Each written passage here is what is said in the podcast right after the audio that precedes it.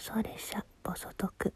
お便りお菓子の会です、えー、日本ハムのね斎藤佑樹さんがあの引退っていう話を受けて唐突に思い出した大昔の日本ハム話を 収録であげましたらお便りいただきましたので、えー、お返しさせていただきたいと思います。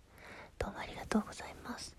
あらちゅん新井は野球をずっとやってるのでプロ野球も大好きで今回の斉藤佑樹選手の引退はなかなか感慨深いものがありました。日ハムトークめっちゃ嬉しかったです。あらちゅんありがとう。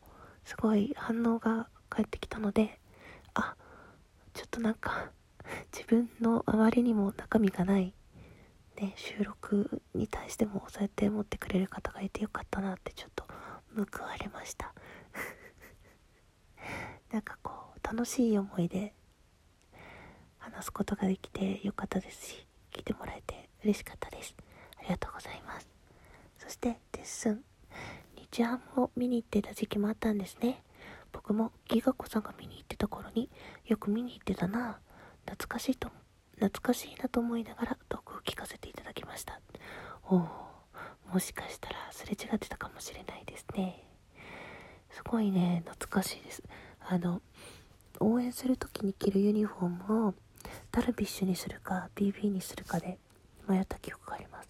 でもなんかどうしてもダルビッシュっていうのがなんか恥ずかしくて照れてしまってだから選べなかったんですよね誰か一人っていう。だからね BB にして上京してからもねしばらく大事にしてたけどこないだとうとう諦めて捨ててしまいました。もうね応援グッズもどんどん入れ替わっていきますからね。懐かしい思い出です。一緒に来てくださってどうもありがとうございました。お便り嬉しかったです。ありがとうです。というわけでお便り引き続きお待ちしております。